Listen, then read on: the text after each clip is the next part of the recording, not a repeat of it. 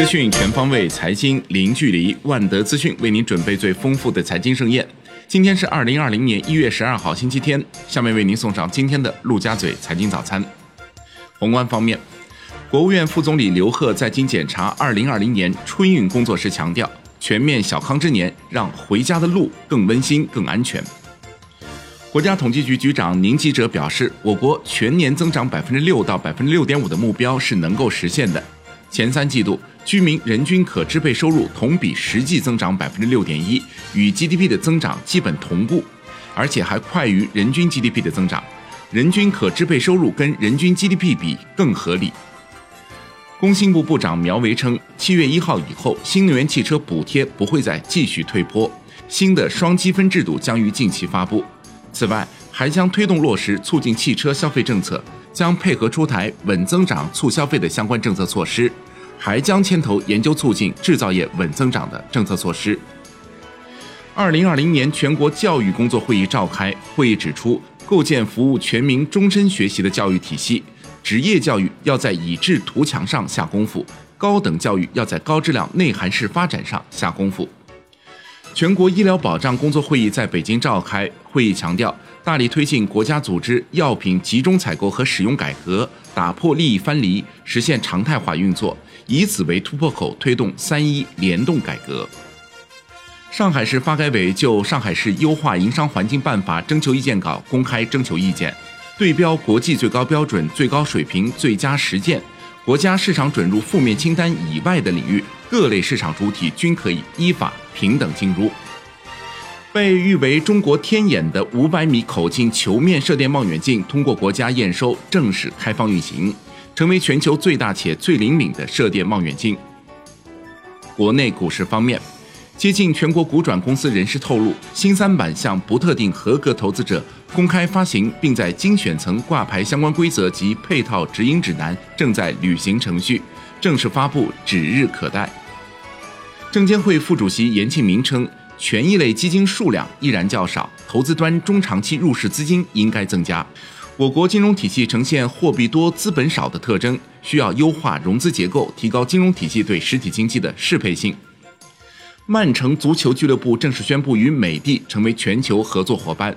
不仅美的品牌将展现在英国曼城主场阿提哈德球场上，美的还计划开发一系列创意数字营销活动。金融方面。社保基金副理事长陈文辉表示，截至目前，划入社保基金的国有资本总额超过八千亿元。初步核算，二零一九年全国社保基金投资收益额超过三千亿元，投资收益率约百分之十五点五。银保监会副主席黄宏称，更好推动第三支柱养老体系改革发展，应完善政策支持。一是政府出台多种政策激励措施，二是要尽快完善税延商业养老保险试点相关政策。三是研究制定将个人储蓄转化为个人储蓄养老金的政策措施；四是制定出台第三支柱养老金积累的投资收益免税相关政策。中国国新网消息，国新科创二期基金合伙协议日前举行签约仪式。国新科创基金成立于二零一四年九月，截至二零一九年初已完成一期全部投资任务，目前正在积极筹备二期基金的设立。楼市方面。中泰证券李迅雷预计，二零二零年房地产调控政策或边际放松。如果本轮房地产调控政策再放松，对有人口需求支撑的核心城市会有作用，但恐怕对绝大部分的中小城市的作用依然不会太大。产业方面，国家能源局监管总监李野称。今年，国家能源局将继续会同相关部门，加强充电基础设施相关行动计划的督促实施，扎实组织促进我国充电基础设施的发展。科协主席万钢称，应积极稳定新能源汽车发展的预期，建议二零二五年之前继续实行新能源汽车购车免购置税政策，服务于民用车辆的充电服务企业享受民用电价。海外方面。伊朗军方承认，由于操作失误，意外击落乌航客机。国际股市方面，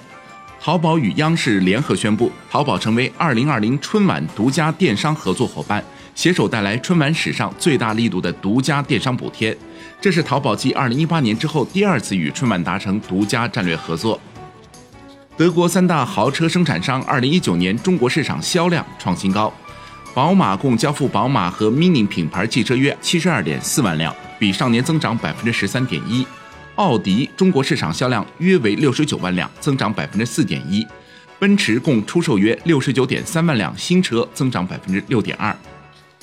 债券方面，央行金融市场司司长邹兰称，推动违约处置机制建设，从制度上补短板。从具体项目上一起探讨和研究，试图走出一些快捷方便、有利于企业恢复生产经营的处置机制。以上就是今天陆家嘴财经早餐的精华内容，感谢您的收听。